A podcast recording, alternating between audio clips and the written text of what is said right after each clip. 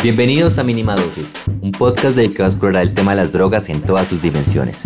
Les habla Osvaldo Beltrán. Por lo general, cuando unos afectuosos padres descubren que su hijo consume drogas, un estado de alarma los invade. Es posible que ellos relacionen este comportamiento con un futuro de enfermedad, perdición y criminalidad. También es posible que luego de una charla con el hijo implicado, se llegue a la conclusión de que quizás lo mejor sea buscar asistencia profesional. Y es así como el muchacho termina internado en un centro de rehabilitación. Pero lo que estos padres y muchas personas no saben es que de pronto esta no sea la mejor opción, pues hay una gran probabilidad de que el remedio resulte peor que la enfermedad.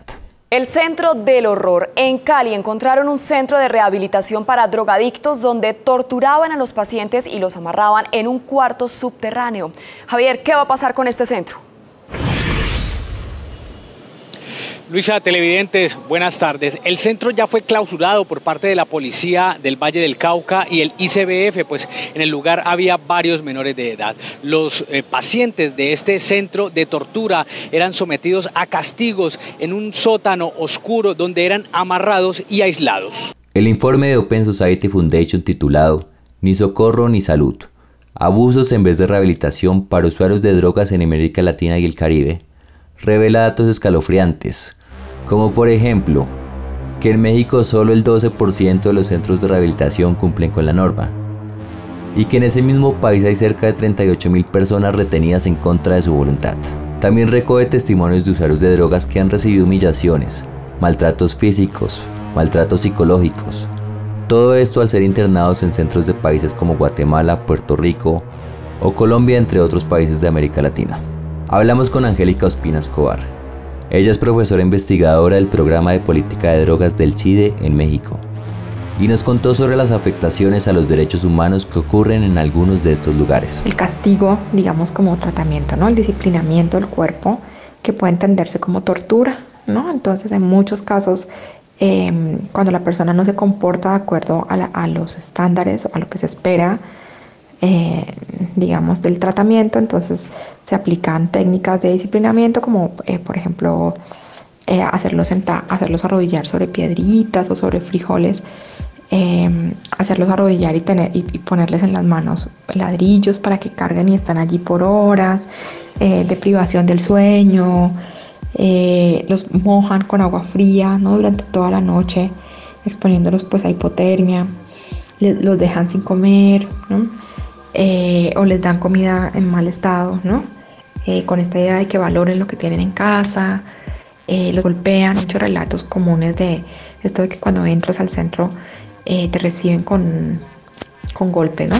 Y hay otros, otros tipos de maltrato más psicológico y verbal, ¿no? que es, es, estas terapias de confrontación, ¿no? Donde te dicen como todo lo malo que eres, ¿no? En muy malos términos y están toda la noche, digamos, diciéndote eso, ¿no? Diciéndote cosas como malas de ti, ¿no? Todo lo malo que eres, todo lo malo que haces. Em, con esta idea de destruir el yo, ¿no? De, de acabar con el ego que dicen. En los anuncios de los centros de rehabilitación se habla de evolucionar, crecer, superarse, tener una nueva oportunidad o incluso encontrar a Cristo. Pero omiten un dato y es que la mayoría de personas que usan drogas no están enfermas ni tampoco necesitan ayuda. De hecho, de acuerdo con datos de la Oficina de Naciones Unidas contra la Droga y el Delito, solo el 11% de los usuarios de drogas presentan consumo problemático. Esto quiere decir que el 89% de consumidores llevan vidas perfectamente normales, y su consumo no presenta consecuencias negativas, no presenta afectaciones a su salud, ni tampoco a sus relaciones personales o laborales. De la misma forma en que la mayoría de personas que están escuchando este podcast y que probablemente consumen alcohol, tampoco presentan ninguno de estos problemas. Me parece que los centros de tratamiento residenciales son la última opción. Eh, pienso que es un recurso que se debe utilizar cuando la persona está en peligro, cuando está en peligro su vida eh, o cuando está poniendo en peligro la vida de otros cuando has intentado muchas otras opciones y no ha funcionado, e insisto, la persona está en un momento crítico de su vida. Eh, de otra manera, pienso que se deben implementar tratamientos ambulatorios, eh, eh, tratamientos de base comunitaria y centros de día. Eh, ¿Por qué? Porque el tratamiento residencial aísla a la persona de su entorno social comunitario inmediato, impone rupturas en las trayectorias laborales, educativas, ¿no? De la gente. Eh, hay gente que no puede separarse de su familia, especialmente las mujeres, digamos, y entonces es complicado. Y luego también porque cuando las personas terminan el tratamiento al momento de salir, tienen un temor enorme de salir, ¿no? Porque han estado en un ambiente protegido, digamos, en el mejor de los casos, en el mejor escenario posible, todo ha sido perfecto, eh, pero saben que la realidad no es así. ¿No? Y entonces es complicado lidiar con, los retos que te pone el entorno, ¿no? Entonces, eh, ¿por qué mejor no, no ofrecer esas herramientas trabajando desde el entorno? Entiendo que no es necesariamente para todas las personas eh, y que hay personas que necesitan el internamiento, pero insisto, son los menos. El primer problema de los centros de rehabilitación comienza porque no ofrecen un diagnóstico claro, ya que entenderán que por cuestiones financieras no convendría recibir solamente a ese 11% de consumidores con problemas. Además son pocos los centros que logran cumplir su cometido, es decir, rehabilitar. Y esto se debe a que no existen estándares internacionales para el tratamiento, y por lo general utilizan métodos clásicos, por no llamarlos anticuados. Estos métodos están basados en la abstinencia, en cosas como los 12 pasos de alcohólicos anónimos o incluso en la oración, por otro lado, muchos de estos lugares no cuentan con medicamentos adecuados para tratar los síndromes que deja la abstinencia, que el paciente corre el riesgo de enfermarse. Sobre estos métodos consultamos a dos personas. La primera que van a oír es Carolina Pinzón. Ella es psicóloga y directora de la organización de Liberar, la cual opera en Colombia. La segunda persona está Nevis Cafe. También es psicóloga y ha trabajado en centros penitenciarios de Bolivia por más de 10 años, siempre en programas de rehabilitación. Ambas coinciden en que la abstinencia no es tan buena como parece. La experiencia lo que ha mostrado es que muchas de estas intervenciones no funcionan porque están basadas en la meta de la abstinencia. Y pues es una meta que es ideal, pero es una meta que es muy difícil de cumplir. Entonces, si realmente no hay un, abordaje multidisciplinar, es muy difícil que una persona solamente con intervención psicológica o solamente con intervención médica o solamente con intervención espiritual pueda alcanzar la abstinencia. Pero además de eso también se ha encontrado que muchas veces estos centros de rehabilitación eh, ejercen unas prácticas que son violatorias de los derechos humanos. Entonces, aunque al principio tienen un efecto en lograr la abstinencia de las personas, esta abstinencia se logra más por un temor de no volver a entrar a un tratamiento como estos. Y pues eso no es sostenible como en el largo plazo. Entonces, lo que termina pasando es que las personas al cabo de unos meses eh, vuelven a consumir y retoman sus hábitos anteriores de consumo. La abstinencia va a ser sin duda lo más idóneo para tratar un consumo problemático, pero si esta no va acompañada de un apoyo psicológico y de una medicación si correspondiera, entonces no va a tener o no va a cumplir con las expectativas del tratamiento. Además que en el consumo problemático sabemos que van a haber recaídas. Entonces la abstinencia no va a ser permanente. Es un ideal, pero que se debe conseguir con el apoyo profesional correspondiente.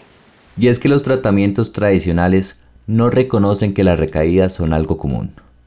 Algo que simplemente pasa con quien está superando una adicción. Y quien recae normalmente es excluido. Además muchas personas son internadas por la fuerza y son obligadas a firmar consentimientos en contra de su voluntad, lo que no facilita para nada una recuperación efectiva. También queremos mencionar que hay instituciones que se alejan de estos modelos tradicionales y logran obtener mejores resultados. Carolina desde la organización de Liberar ofrece algunos de estos servicios. Ella nos contó qué se puede hacer mejor nosotros desde Deliberar tenemos un servicio de acompañamiento psicológico en el que la meta no es que las personas logren la abstinencia, sino que eh, puedan modificar sus consumos de sustancias psicoactivas de forma que lo puedan hacer de la manera menos insegura posible y que en lugar de pretender que dejen de consumir de un día para otro, pues tengan un proceso mucho más escalonado en el que primero empiecen a implementar estrategias de reducción de riesgos y daños, empiecen a aumentar su conciencia sobre el consumo y a aumentar la conciencia sobre cómo modificar el consumo podría traerle otro tipo de beneficios en su vida. Si logramos la abstinencia, pues fabuloso, pero digamos que no es un requisito.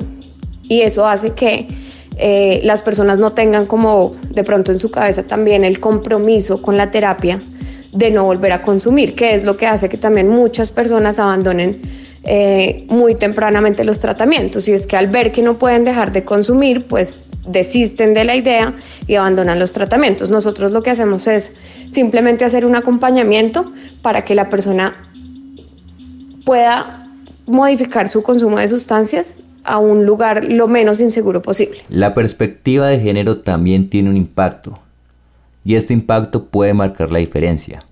Angélica Ospina nos explica por qué. En términos, digamos, del género, el asunto es que las mujeres que tienen uso problemático de sustancias eh, tienen mucho menos apoyo social en comparación con los hombres. Entonces, normalmente vemos que cuando las mujeres desarrollan patrones problemáticos de uso de sustancias, pues pierden el apoyo de las familias, ¿no? Las echan de la casa, eh, pierden sus hijos. Eh, y entonces hay, hay mucha... No tienen como quien pueda pagar, por ejemplo, el tratamiento, que era lo que hablábamos, o quien firme como tutor legal, ¿no? Justamente porque no tienen con quién, pues quién, quién dé cuenta de ellas, ¿no? Quién las apoya. Y en segundo lugar, digamos, el rol de madre y cuidadora hace muy complicado que una mujer pueda internarse por un periodo mínimo de tres meses, ¿no? Porque eso supone eh, renunciar a sus hijos por ese tiempo o tener quien se los cuide. Y no, no necesariamente la realidad de las mujeres, de todas las mujeres, ¿no? Eh, además que, digamos, si tienes niños pequeños, asumir la renuncia al, al cuidado, pues es, es, algo bastante complicado, ¿no? Entonces, eh, ese esquema, digamos, residencial no funciona para todas las personas y deberíamos en ese sentido, digamos, pensar otras estrategias de tratamiento que no pasan por el, por el asunto residencial, eh, que son, por ejemplo, las estrategias de base comunitaria o los centros de día. Eh, en estas estrategias comunitarias y estos centros de día se brinda tratamiento, eh, las personas pueden ir, pero no, no necesitan, digamos, renunciar a su vida cotidiana, ¿no? Renunciar a sus tareas eh, laborales, a sus, compromisos educativos, a sus compromisos de cuidado, ¿no? Eh, y digamos en ese sentido es una son, son estrategias, digamos, em, que no aíslan al sujeto, ¿no? A la persona usuaria em, de su entorno social comunitario, ¿no? Sino que operan allí justamente en, ese entorno em, buscando darles herramientas, digamos, para transformar la relación que ha construido la persona con las sustancias, digamos, e intentar que esa relación le permita funcionar de manera adecuada, digamos, con el cumplimiento de sus roles em, sociales. Para evitar que una persona termine internada y privada de sus derechos, es importante dejar de pensar y tratar a los usuarios de drogas como enfermos. Entender los contextos, reconocer que el consumo de drogas siempre ha estado en la historia de la humanidad. Y en caso de que una persona requiera tratamiento, en lo posible verificar que éste no violente los derechos humanos. Y lo más importante, que sea voluntario. Esto fue todo por hoy. Recuerden que pueden escucharnos en plataformas como Spotify, Google Podcast, Apple Podcast o también estamos en el portal de la línea del medio.